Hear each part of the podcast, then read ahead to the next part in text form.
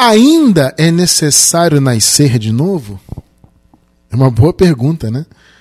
O nosso versículo inicial está em João, capítulo 3, verso 5. Eu vou ler aqui a nova versão internacional. Respondeu Jesus: Digo-lhe a verdade. Ninguém pode entrar no reino de Deus se não nascer da água e do Espírito. Glória a Deus. Abençoada Igreja do Senhor Jesus, povo santo, abençoados com toda sorte de bênçãos, mais que vencedores, igreja sem ruga e sem mácula. Meus amados, a pergunta de hoje pode parecer estranha, e ela é estranha para quem não conhece a graça, né? Então a pessoa vai ficar impactada. Como assim é necess... ainda é necessário? É óbvio que é, porque Jesus disse que é necessário. Veja bem, nós não estamos perguntando se é necessário. Necessário é, porque Jesus deixou claro. A pergunta é: ainda é? E por que essa pergunta é pertinente? Justamente pela visão que a graça nos dá em relação ao Evangelho. Olha, amados, vamos lá. A gente vem trazendo alguns estudos que eles estão há, pelo menos há três semanas interligados, né? E o estudo de hoje ele acaba também, de certa forma, estando ligado aos outros três estudos passados. Né? Há três semanas atrás nós falamos sobre o pecado. O pecado não tem domínio sobre nós. Né? Um estudo tremendo e maravilhoso. Aquele estudo trouxe a necessidade de um segundo estudo para complementar o raciocínio. E aí nós trouxemos na semana retrasada o estudo sobre ser nova criatura. Sim, já nascemos novas criaturas. Um estudo tremendo, né?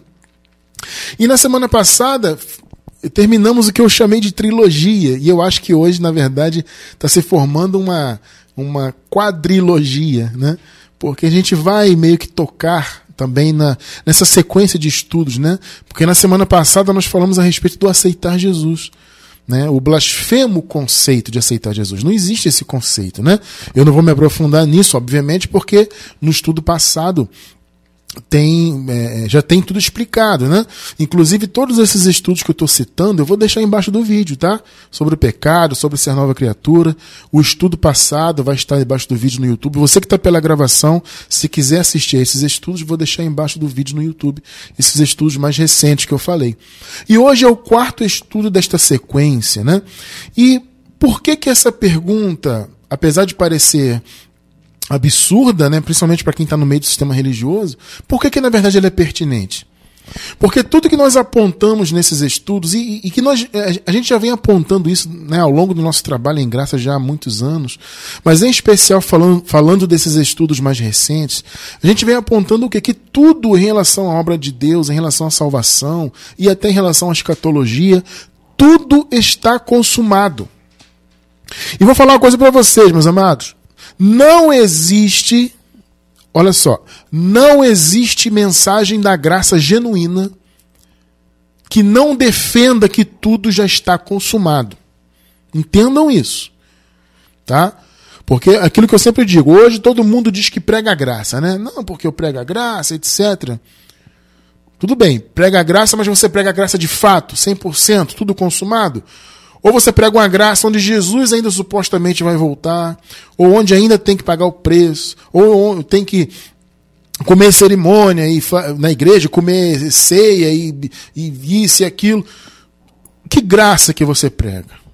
É uma graça compromissada com o que o evangelho diz ou com o que o sistema religioso diz? Porque também existe essa mistura. Né? A pessoa prega alguns trechos, algumas coisas convenientes da graça, mas outras ela esquece, se esquece, entre aspas, né? Ou mistura. Não, prega graça, mas tem que fazer isso, prega graça, mas tem que ser assim, tem que ser assado. Amado, olha só, se você se propõe a viver pela graça, tem que viver 100%. Não existe graça com alguma coisa a ser consumada ainda. Não em nossos tempos. Né? Então a pergunta do tema ela se torna é, pertinente, porque há esse entendimento de que tudo já foi consumado. Então, se tudo já foi consumado, ainda é necessário nascer de novo? Entende a pergunta agora? Porque se nós já nascemos livres do pecado, E já nascemos, já estudamos isso, como eu falei. Já nascemos novas criaturas. Também já estudamos isso em detalhes. Tá? Tudo já foi consumado. A escatologia bíblica, as profecias escatológicas, tudo foi consumado no ano 70. Então, é necessário nascer de novo ainda? Tremendo, né? Vamos caminhar um pouco nesse conhecimento, então. Veja bem, abençoados. Nós sabemos que a cruz de nosso Senhor Jesus Cristo, o que ele realizou lá no Calvário, ao ser levado para morrer, né? Aquele acontecimento, a morte de Jesus na cruz, foi o marco zero, vamos dizer assim, da nova história da humanidade. O marco zero. A história da humanidade recomeçou a partir da cruz. E a propósito, nós temos também um estudo muito interessante que eu vou deixar embaixo do vídeo. A cruz, o fim e o recomeço. Esse estudo é maravilhoso. A cruz, o fim e o recomeço. Porque a, cruz representa isso. O fim de uma era e o recomeço de outra. Então a história da humanidade, do ponto de vista espiritual, principalmente, teve um recomeço a partir da cruz. Então, se você entende que há então dois tempos, né? Antes da cruz, depois da cruz, antiga aliança, nova aliança, etc. Se você entende isso, é importante você portanto, compreender que nós não podemos interpretar a palavra do Senhor sem levar em conta esses contextos, esses tempos. É o que nós aqui costumamos chamar de contexto temporal. Então, biblicamente, amados, nós, nós vemos, na verdade, três tempos. Né? Há dois tempos fundamentais, que é antes da cruz e depois da cruz. E depois da cruz também é dividido em dois tempos que é o período de transição, ou seja, da morte e ressurreição de Jesus até a sua vinda no ano 70. Houve uma transição ali da lei para a graça, e até que no ano 70, com a vinda de Jesus, a, a, a, revelação total dos filhos de Deus, ou seja, os filhos de Deus atravessaram o véu da lei definitivamente no ano 70, com a queda do templo, etc. Né? Nós já estudamos muito isso. Então, na verdade, há três tempos. Né? Repito, basicamente dois, antes e depois da cruz, e depois da cruz, dois tempos. A transição da ressurreição de Jesus, morte e ressurreição, até a sua vinda e depois com a graça totalmente estabelecida. É importante você entender esses tempos. É importante você interpretar a Bíblia do ponto de vista desses tempos. Entende? Porque senão você vai misturar o meio de campo, você vai trazer uma realidade que já não é nossa. Né?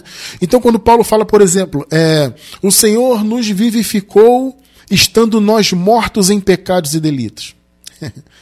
As pessoas pegam essa passagem e trazem para hoje. Tá vendo, irmão? Você estava em pecado, mas você aceitou Jesus e agora você foi vivificado. Amado, o Paulo está falando deles naquela época. Porque eles, os irmãos daquela época, a igreja primitiva, eles viveram a transição. Aquela igreja, os contemporâneos de Paulo, nasceram ainda em pecado. Eles nas... Por quê? Porque eles nasceram antes da cruz. Eles nasceram antes de o pecado ter sido aniquilado. Então, por isso que Paulo disse: Nós estávamos mortos em pecados. Por quê? Porque eles estavam antes da cruz. Então, o Senhor nos vivificou estando nós ainda mortos em delitos. Isso não se aplica para nós. Por, mas, irmão Cristiano, por que, que não se aplica? Eu lhe pergunto: você nasceu por acaso antes da cruz? Você nasceu debaixo da lei? Você nasceu em Moisés ou em Adão? Ou em ambos, né? Quem nascia antes da cruz, quem nasceu antes da cruz, nasceu em Adão e em Moisés. Da cruz em diante, em Cristo. Entende? A questão é essa. Eu pergunto: você nasceu em Adão, em Moisés? Não. Então a sua experiência é outra. Você não pode aplicar isso que Paulo falou para você, não nesses termos. Então você tem que fazer uma adaptação desse entendimento. Você tem que entender que você não nasceu debaixo do pecado. O pecado foi aniquilado na cruz. Então, quem nasceu antes era pecador. Muitos irmãos falam assim: ah, Cristiano, você fala que o pecado não tem domínio sobre, sobre nós. Primeiro, que eu não sou o que falo, é a palavra, né? Mas Paulo se dizia um pecador. Claro, amado, ele nasceu pecador, ele nasceu debaixo do pecado. Só que aqueles irmãos se tornaram pecadores perdoados. Entende? nós já nascemos fora do pecado. Ou seja, fora da condenação. O pecado está na carne, obviamente, mas a carne não pode mais nos condenar. É isso que nós estudamos lá no estudo sobre o pecado não tem domínio sobre, no, sobre nós. Eu não vou me aprofundar nisso porque já tem estudo aí. Tá? Então, eu estou querendo fazer você entender que os tempos são importantes para você interpretar. Então você não pode pegar, aplicar isso que Paulo falou para a igreja primitiva e trazer aquela realidade para agora. Isso não faz sentido. O evangelho só vai fazer sentido se você separar os tempos. Levar em conta, como eu disse, o contexto temporal. Então, nessa afirmação de Jesus em relação ao nascer de novo, você também precisa levar em conta o contexto temporal. Tá? Vamos ver o seguinte: Jesus disse. O que, que Jesus disse em relação ao nascer de novo? Ele disse que era necessário. Necessário para quê? É uma pergunta importante para você entender, né? Necessário é nascer de novo. Necessário para quê? Vamos entender isso aí? Você vai entender que há necessidades diferentes. Já que os tempos são diferentes, há necessidades diferentes. Tá? Então vamos ler o contexto do primeiro versículo, João 3, né? Nós lemos o versículo 5. Vamos ler agora o contexto to todo, não, uma parte, né? A partir do versículo 3. Vamos ler. 3 até o 7. Veja o que Jesus disse. Em resposta, Jesus declarou: Digo-lhe a verdade Ninguém pode ver o reino de Deus se não nascer de novo. Observe bem isso aí. Versículo 4. Perguntou Nicodemos: Como alguém pode nascer de novo, né? Como alguém pode nascer sendo velho? Olha só a pergunta do Nicodemos, né? Como pode alguém nascer sendo velho? Ele levou para o lado literal da coisa, né? Como pode alguém nascer sendo velho? É claro que não pode entrar pela segunda vez no ventre de sua mãe e renascer. Versículo 5. respondeu é, respondeu Jesus: Digo-lhe a verdade, ninguém pode entrar no reino de Deus se não nascer da água e do espírito. Tremendo, né? Hã? Agora veja o 6 e o 7. Olha só bem o 6. O que nasce da carne é carne, mas o que nasce do espírito é espírito. Não se surpreenda pelo fato de eu ter dito é necessário que vocês nasçam de novo. Vamos entender isso aqui então à luz dos tempos. Vamos lá? Vamos entender. O que Jesus acabou de falar aqui? O que nasce da carne é carne. O que nasce do espírito é espírito. Amados, em que período eles estavam quando Jesus falou isso aqui? Vamos lá, vamos levar em conta os tempos. Em que período? Eles estavam depois, já na graça? Não, eles estavam antes da cruz. Na ocasião ali, portanto, eles estavam ainda debaixo do pecado, debaixo da condenação da lei. Vocês estão entendendo? Eles estavam mortos espiritualmente. Percebe? O espírito estava inoperante, estava morto por causa do pecado. Olha só, vai vendo. Então, eles eram o quê? Eminentemente como os da perdição. Todos os filhos de Deus estavam na mesma, no, em pé de igualdade com os da perdição. Por quê? Porque uma vez que os espíritos estavam mortos, então eles eram o quê? Eminentemente carne, Adão. Então Jesus falou: o que é nascido de carne é carne. Os filhos de Deus têm que nascer do Espírito, porque eles são espirituais.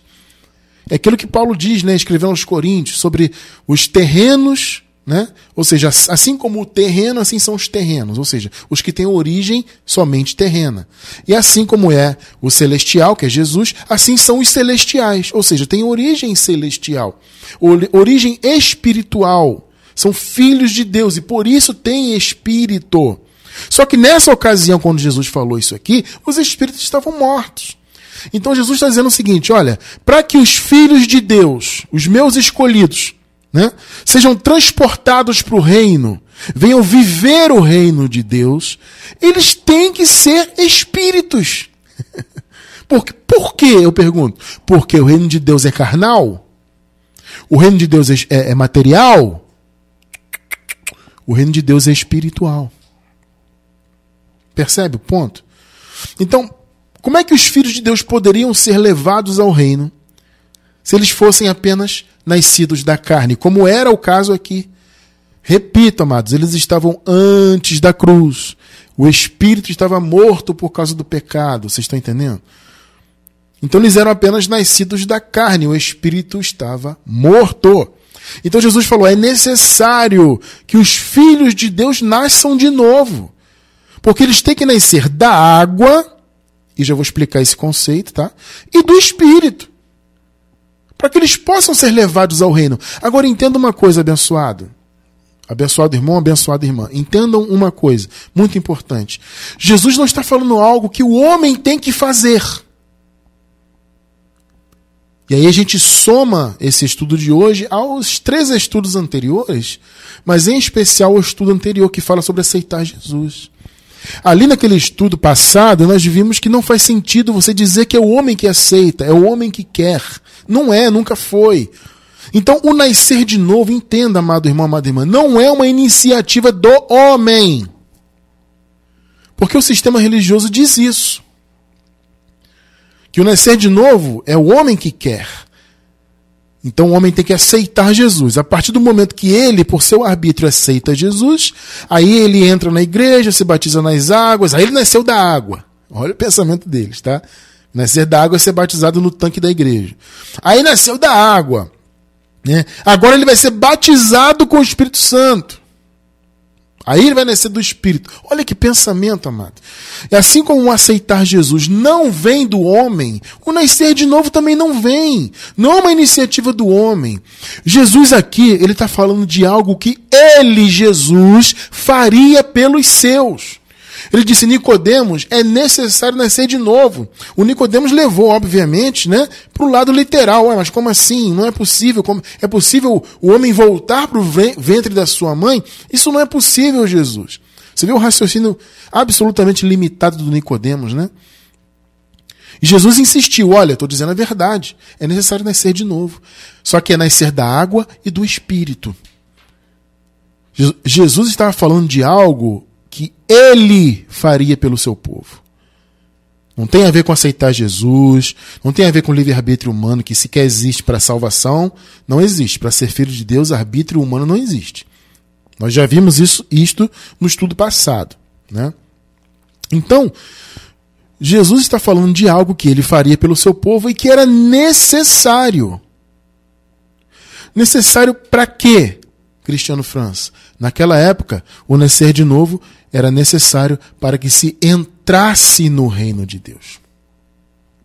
Sim ou não? Então havia uma necessidade. Só que o ponto aqui é o tempo. Como eu disse, aqui quando Jesus falou isso, eles estavam antes da cruz. Então a necessidade ali de nascer de novo era para entrar no reino. Então, para que os filhos de Deus fossem salvos da morte, pudessem ser transportados para o reino, eles era necessário para eles, né? Era necessário que eles estivessem vivos espiritualmente. O que Jesus na verdade está falando para Nicodemos é isso aqui. Nicodemos, para que os filhos de Deus acessem o reino, que o reino é espiritual, eles têm que estar vivos espiritualmente. Agora, Nicodemos, todos os filhos de Deus estão mortos no espírito. Mas eu vou reavivá-los, Nicodemos. Em outras palavras, é irmãos, é isso que Jesus estava dizendo para Nicodemos. Os filhos de Deus estão mortos espiritualmente, tá? Mas eu vou reavivá-los. Eles vão renascer, Nicodemos, só que da água e do espírito. Em outras palavras, o que Jesus estava dizendo? Eu vou tornar os meus filhos, os filhos de Deus, novas criaturas. o que é nascer de novo então? É ser uma nova criatura. É isso que Jesus está dizendo aqui, fundamentalmente é isso. Aí, como, como nós temos esse entendimento pela revelação da graça, que nós, nesse tempo atual, depois da vinda de Cristo, depois de toda obra consumada, nós já nascemos novas criaturas, como nós já estudamos isso, como eu falei, tem um link aí embaixo do vídeo do estudo. É necessário nascer de novo? Porque o nascer de novo que Jesus falou era se tornar nova criatura. Nicodemos, os filhos de Deus estão mortos espiritualmente. Eles precisam renascer então do espírito. Eles precisam estar vivos espiritualmente para que eles adentrem o reino. Ou seja, em outras palavras, eles precisam ser novas criaturas para acessar o reino. E foi o que Jesus fez. Isso, repito, amado, não é, nunca foi, nunca será iniciativa ou desejo do homem. Isso é algo que Deus fez pelos seus filhos, por meio de Cristo. Foi exatamente isso que ele fez. Efésios 2, versículos 5 e 6.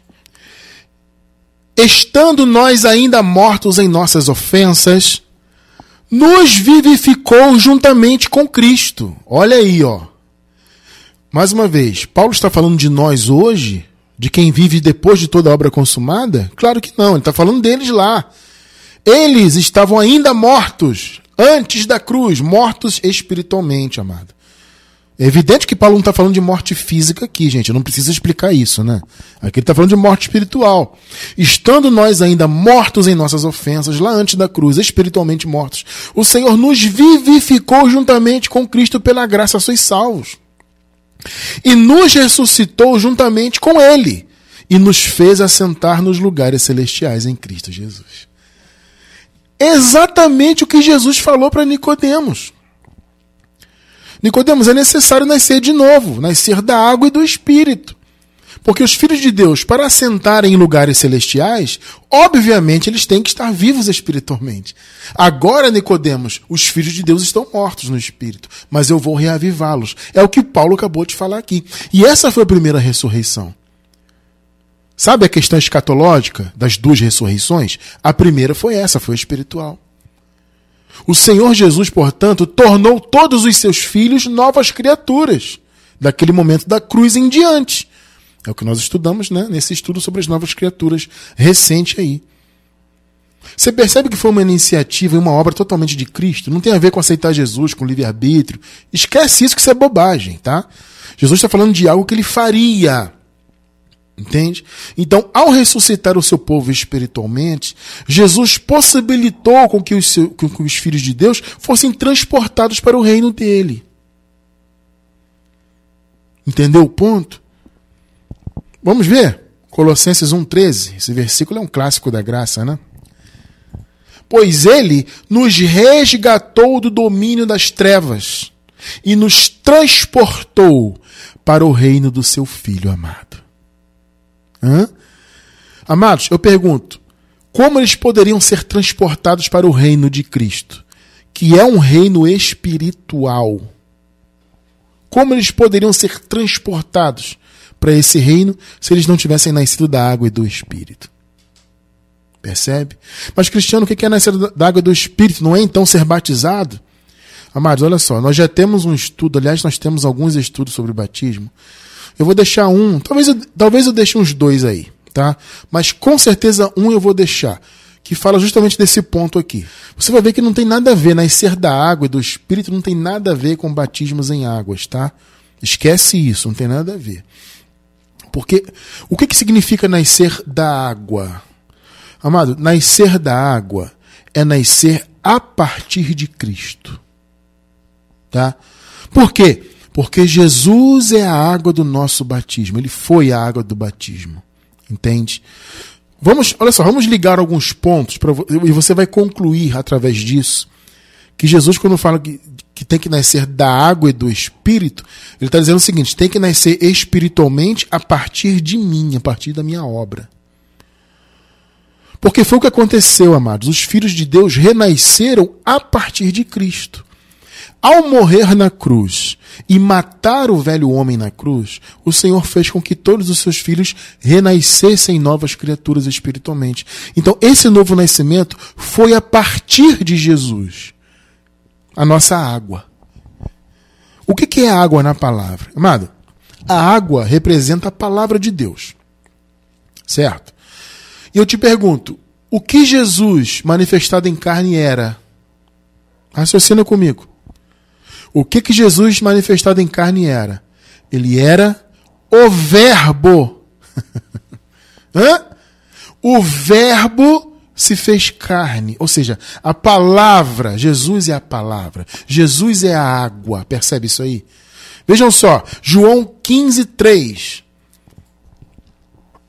Nesses estudos sobre o batismo, isso está um pouco mais aprofundado, tá? Mas eu vou aqui dar uma. Como se diz, dar uma palhinha rápida aqui. Vós já estás limpos pela palavra. O que é que limpa? É a água. A palavra é água que limpa. Vós já, está, já estás limpos pela palavra que vos tenho falado. Veja agora em Efésios, capítulo 5, verso 26. Aqui já é Paulo falando sobre a igreja, sobre a obra de Jesus que Jesus fez em função da igreja, a fim de a santificar, a igreja, né? Tendo-a purificado com a lavagem da água pela palavra lavagem da água pela palavra. A água é a palavra e a palavra é Jesus. Então, quando Jesus falou para Nicodemos que o povo do Senhor, os filhos de Deus, tinham que nascer da água, ele está dizendo o seguinte: Nicodemos, o, o povo do Senhor tem que nascer de mim. Eu sou o Verbo, eu sou a palavra encarnada. Então tem que nascer a partir de mim. Só que não é um nascer carnal, é um nascer espiritual. É o novo nascimento. É ser nova criatura. Percebe? Então o que é nascer da água do Espírito? Veja bem, no contexto lá de Jesus com Nicodemos. O que, que significou isso quando Jesus falou isso para Nicodemos? Qual é o significado que Jesus estava colocando ali? Que o povo tinha que nascer dele, a partir dele e espiritualmente. Então, nascer da água, lá para Nicodemos, antes da cruz, significava nascer a partir de Jesus e renascer espiritualmente, tá? Então, antes da cruz, a necessidade era para entrar no reino. Só que, amados, nós já vimos que nós, na verdade, já estamos no reino. Aquele povo foi transferido para o reino de Cristo, como nós vimos, e nós já nascemos no reino de Deus. Percebe a importância de você entender a palavra dentro dos tempos? Então, quem estava antes da cruz não estava no reino, estava morto espiritualmente. Jesus morreu na cruz, matou o velho homem, aquela coisa toda que nós vimos, né? E ele então ressuscitou espiritualmente seu povo. Então fez o seu povo nascer do espírito e nascer a partir dele. E aí se cumpriu o que Jesus falou para Nicodemos. O povo nasceu da água, que é Jesus, a partir da água, e nasceu espiritualmente. Então a necessidade era para que assim entrasse no reino. Só que, amados, agora nós já estamos no reino, porque inclusive já nascemos nele. E aí? Há necessidade então de se nascer de novo? Se nós já nascemos novas criaturas? É aí que entra, amada, a questão dos tempos, mais uma vez, né? Eu estou repetindo bastante isso para você entender a importância, para você entender o estudo de hoje. Os tempos são importantes.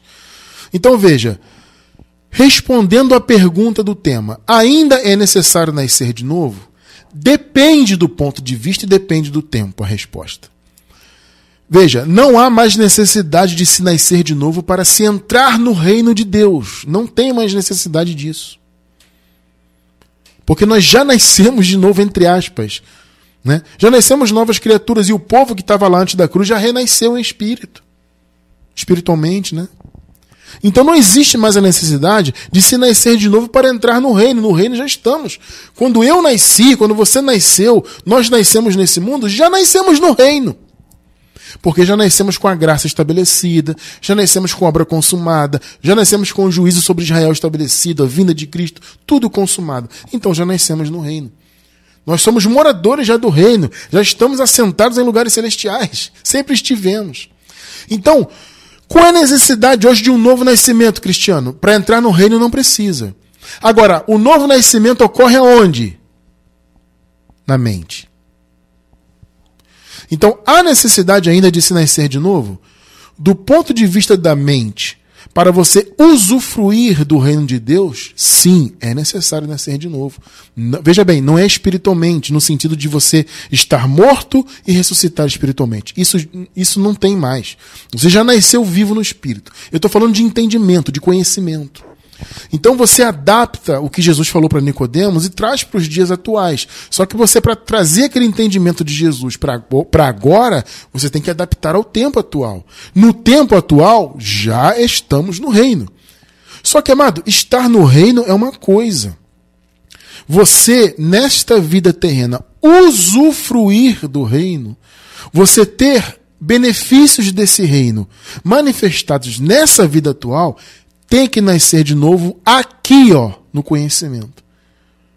Então veja, você já nasceu filho de Deus? Já. Já nasceu espiritualmente vivo? Já. Já nasceu nova criatura? Já. Já nasceu livre do pecado? Já. Só que antes de conhecer o verdadeiro evangelho de Jesus Cristo, o evangelho da graça, você não tinha esse conhecimento. Você não tinha consciência da sua posição. Então, quando o evangelho verdadeiro chegou até você pela misericórdia de Deus, e o próprio Deus abriu seu coração, abriu o seu entendimento para você compreender esse evangelho, houve um, por assim dizer, um novo nascimento aqui na tua mente. Percebe? A tua mente renasceu porque ela passou a conhecer o evangelho. Então, o novo nascimento hoje, ele tem relação com o nascimento na mente, no conhecimento. Estou deixando isso bem claro. Porque agora o contexto é outro. Você não tem que nascer, renascer espiritualmente mais para entrar no reino, você já está no reino. Agora existe esse conceito de você herdar, usufruir desse reino ainda nesta vida. E aí vem a importância de você renascer na mente. Veja só, abençoados, Paulo falando disso. 1 Coríntios 4,15. Olha só. Porque, ainda que tenhais 10 mil aios em Cristo, ou seja, vocês podem ter muitos tutores aí na igreja. Porém, não tendes muitos pais. Olha o que Paulo está falando. Pois eu, Paulo, pelo Evangelho, vos em Cristo Jesus. Ó. Oh. Ou seja, vocês nasceram a partir da, do meu trabalho ministerial por meio do Evangelho. Mas esse novo nascimento que Paulo está falando aqui não é nascer espiritualmente, renascer espiritualmente. Isso Jesus já havia feito na cruz. Paulo está falando de conhecer o Evangelho, de ser gerado aqui, de Cristo ser gerado na tua mente. Percebe o ponto? Então Paulo fala, eu sou o pai de você. Assim, ele fala pai, gente, metaforicamente, tá? É no sentido de que ele os havia gerado em Cristo na mente. Entende? Então Paulo fala: vocês podem ter muitos líderes aí na igreja. Tá? Agora, quem gerou vocês fui eu. Eu sou o Pai, nesse sentido. Né? Eu vos gerei em Cristo. Então é um nascimento novo na mente.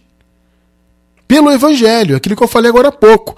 O Evangelho te foi revelado, então foi, foi o que? Foi Cristo sendo gerado na tua mente. Você já nasceu nova criatura, você, entende? No sentido espiritual, de renascer espiritualmente, você não, não precisou nascer de novo espiritualmente. Essa necessidade agora é outra, é de você nascer de novo na mente. Então, adapte o entendimento, tá? Para você entender as necessidades. A necessidade anterior era nascer de novo espiritualmente de fato, para se herdar e entrar, né? Ser transportado, na verdade, para o reino de Cristo. Agora a necessidade é outra. Você, a pessoa, o filho de Deus, ele, ele para ele usufruir do conhecimento da graça, dos benefícios da graça, etc, etc, etc, da genuína fé, né, que se manifesta, que vem de dentro para fora, né, como nós já estudamos, você já nasceu com o dom da fé. E quando você ouve o evangelho, a fé vem, a palavra diz, né? A fé vem pelo ouvir. É um vem de dentro para fora, né? Então a fé se manifesta em sua mente. Você só vai usufruir dessa verdadeira fé, da sua posição em Cristo. Só vai ter é, consciência de quem você é no Senhor. Vai ter sabedoria de onde você veio, para onde você vai. Tudo isso só se manifesta com um novo nascimento na mente, tá? Mais um exemplo aqui, ó. Quando os Gálatas estavam lá se deixando levar pela lei, o que estava acontecendo com eles? Eles estavam perdendo o novo nascimento na mente. Não é tremendo isso? Os Gálatas foram gerados em graça, né? O Paulo disse: vocês foram gerados em graça. Vocês ouviram de minha graça primeiro. Só que vocês estão voltando. Vocês estão dando ouvidos aos legalistas, estão dando ouvidos aos judaizantes, estão voltando, andando para trás e vivendo em obras da lei. Veja o que Paulo disse em relação a isso. Gálatas 4:19. Meus filhinhos, por quem de novo, você acha que é à toa que Paulo chama eles de filhinhos? É o mesmo sentido ali de Coríntios, porque Paulo era pai deles, no sentido de tê-los gerado por meio do evangelho na mente. Meus filhinhos, por quem de novo, olha só, sinto as dores de parto. Aos Coríntios, Paulo usou a metáfora do pai, aqui ele usa a metáfora da mãe, né? Porque quem, quem sente dor de parto, obviamente, é a mãe, né? Meus filhinhos, por quem de novo sinto as dores de parto. Ou seja, vocês estão tendo que nascer novamente. Na mente, irmão, entenda. O novo nascimento espiritual para ser transportado para o reino foi lá na cruz. Aqui Paulo está falando de nascer no conhecimento. Tá? Então Paulo está dizendo: olha, vocês estão perdendo né, esse novo nascimento, vocês vão ter que nascer de novo. Eu estou tendo que sentir dores de parto de novo. Porque eu já gerei vocês na mente pelo evangelho da graça e vocês estão voltando para a lei. Então eu estou tendo que sentir dores de parto para vocês renascerem. Tremendo, né? Então, o novo nascimento, nesse novo aion, nessa nova aliança, no, no, sétimo dia, no novo pacto estabelecido, o novo nascimento ocorre no entendimento. Você já nasceu com o espírito vivo e vivificado, entende isso? Mas é no entendimento que ocorre o nascimento. É a transformação da sua mente. Quando você conhece o Evangelho da Graça, a sua mente se transforma. Sabe? A sua mente é aberta de uma maneira. Por quê? Porque o véu, amado, é retirado da sua cabeça. O Paulo ele usa essa metáfora do véu, né? que na, na, na, biblicamente o véu era uma túnica que cobria toda a cabeça, não só os olhos, mas a cabeça toda. Né? E o Paulo usa essa metáfora né, de retirar o véu, de revelar. Porque o véu do antigo pacto e das religiões de maneira geral, ele é um véu espesso que não nos permite enxergar a palavra. Você pode observar hoje, hoje você que está no Evangelho da Graça, para você hoje não é tão fácil perceber a graça. Você acha até estranho o irmão Cristiano, eu acho estranho. Como é que eu não enxergava isso antes? Eu andava com a Bíblia debaixo do braço. Eu dava estudos na escola dominical da igreja lá, do sistema. Sabe? Eu lia a Bíblia, eu orava muito a Deus, eu cumpria todos os mandamentos. E tem irmão, amado, que leu a Bíblia de Gênesis e Apocalipse várias vezes. Mas não consegue enxergar a graça, o Evangelho. Por quê? Porque não houve o nascimento no entendimento. Então a pessoa vê a palavra, mas ela não enxerga. Porque tem um véu. Então, quando a pessoa se converte ao Senhor, como Paulo diz, né?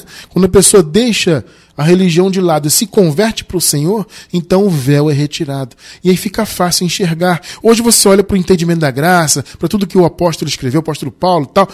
Você fica, puxa, como é que eu não enxerguei isso antes? É tão óbvio na minha frente aqui, eu não enxerguei. Hoje você enxerga porque a sua mente renasceu, amado. Entende? Você nasceu de novo, entre aspas, no entendimento. O seu entendimento, por meio do Evangelho, ele foi transformado. Romanos 2,12, também um clássico da graça esse versículo. Perdão, 12,2. Romanos 12,2, um clássico da graça. E não vos conformeis, ou seja, não tomem a forma desse mundo isso aqui tem um sentido duplo, né? É o sentido de você não se envolver com as obras mais do mundo, obviamente, mas também tem um sentido de não se envolver com religiões. Religião também é mundo, tá, abençoado? Nós já estudamos isso aí, tá? E futuramente, certamente, voltaremos a falar. Mas já tem estudo no nosso canal sobre isso aí. E não vos conformeis a este mundo. Não tomem a forma do mundo. Mas transformai-vos pela renovação do vosso entendimento. Tá vendo aí? Para que experimenteis qual seja a boa, agradável e perfeita vontade de Deus. Ou seja, para você experimentar o reino de Deus. Percebe? Para que o reino de Deus se manifeste não só para você na eternidade, mas já nessa vida atual. Para que a fé atue a seu favor. Entende? Para que você chame à existência coisas que não existem, como diz a palavra. Sabe? A fé faz isso. para que você viva os benefícios do reino de Deus ainda nessa vida, é só com o novo nascimento na mente. É a transformação do entendimento por meio do evangelho. Amado, quando você recebe o evangelho da graça, meu irmão, com certeza você perde toda a forma do mundo. Não só no sentido de você abandonar as obras más, como no sentido de você abandonar obras da lei e religiões em geral. Porque tudo isso é mundo. Quando a sua mente é transformada pelo Evangelho, você perde a forma do mundo. e você passa a ganhar a forma de Cristo.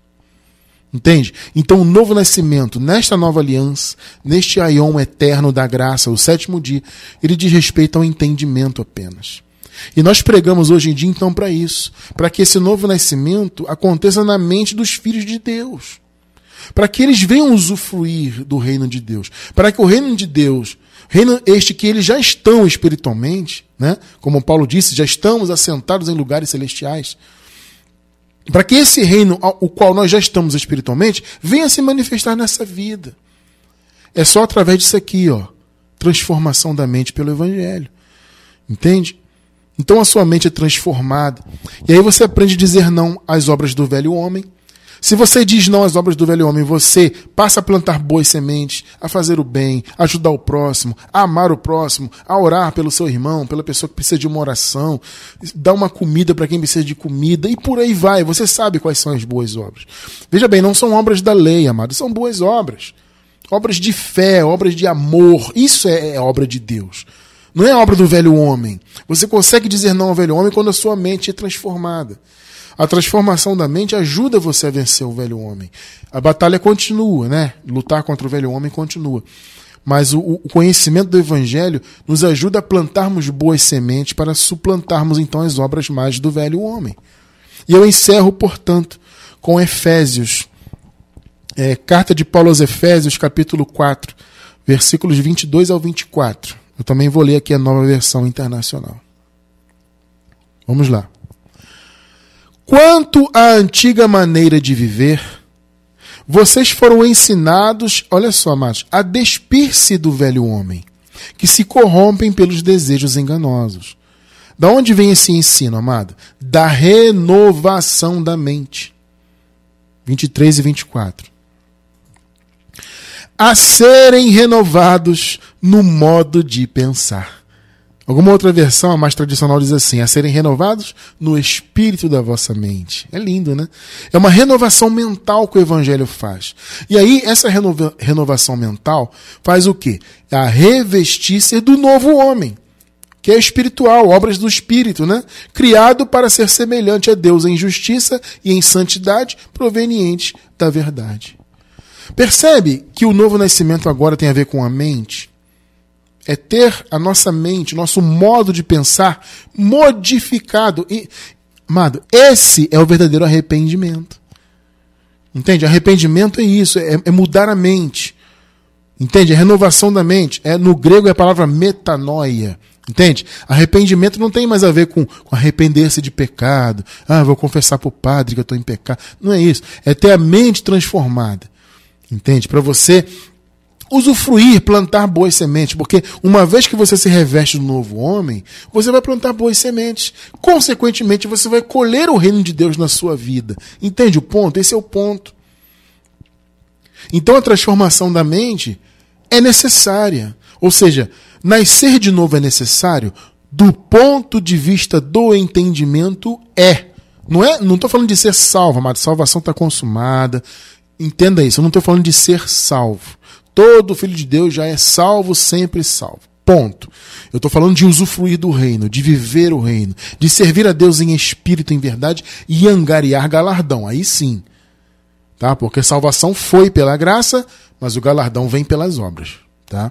Então, a partir do momento que você tem a sua mente transformada, você se reveste do novo homem, você vai ter boas obras. Se você tem boas obras, consequentemente você vai colher boas sementes nessa vida e no galardão na eternidade também. Então, o novo nascimento, ele é necessário ainda na nova aliança para isso, para a mente. Não, não é mais necessário nascer de novo para entrar no reino. Você já nasceu no reino, o reino já veio. Então o sentido é outro, a necessidade é outra. Amado, louve a Deus, amado irmão, amada irmã, louvem a Deus pelo conhecimento da graça. Amado, isso é um. Olha, você ter sua mente transformada por esse evangelho precioso é algo tão, tão maravilhoso, tão inefável, que você não pode se esquecer nunca de agradecer a Deus por isso. Porque, amado, é um privilégio. Olha, nós recebemos muitos comentários, e-mails, né? Comentários no YouTube e Facebook. Você vê, amado, claro que, como eu sempre digo para vocês, graças a Deus, a maioria dos comentários hoje que nós recebemos, a esmagadora maioria, são positivos, né? São de pessoas glorificando a palavra e se dizendo libertas, felizes por conhecer o Evangelho, graças a Deus. Mas, amado, por outro lado, existe uma parte do povo aí que faz cada comentário que você vê que as pessoas estão absolutamente perdidas porque você apresenta um estudo grandioso desse, como esses da graça, todos os estudos em graça são grandiosos, maravilhosos, né? Esses últimos nossos que nós estamos fazendo, essa sequência maravilhosa, você vê quão profunda ela é, quão intensa ela é, sabe? Quão baseada na Bíblia ela é. E as pessoas vêm dizendo, não, mas não é assim, não, mas não sei o quê, não, mas é heresia. Você entende, amado, o privilégio que é conhecer essa palavra, amado. Valorize isso demais, meu irmão, minha irmã. Valorize isso demais, porque as pessoas estão perdidas no sistema mundano aí fora, com as suas mentes perturbadas pela religião, com medo de, de um suposto diabo, com medo de uma suposta vinda do, de Jesus futura, e com medo de perder salvação, e com medo disso e daquilo, de Deus pesar a mão e de estar em pecado. Amado, a sua mente foi liberta disso porque você nasceu de novo aqui, ó, por meio do Evangelho. Glorifique a Deus por essa palavra da graça todos os dias. Porque além de você já ter nascido espiritualmente vivo, né? Você já nasceu nova criatura, você agora tem o privilégio também de ter nascido aqui na mente, renascido, né, em sua mente, pelo conhecimento do verdadeiro evangelho.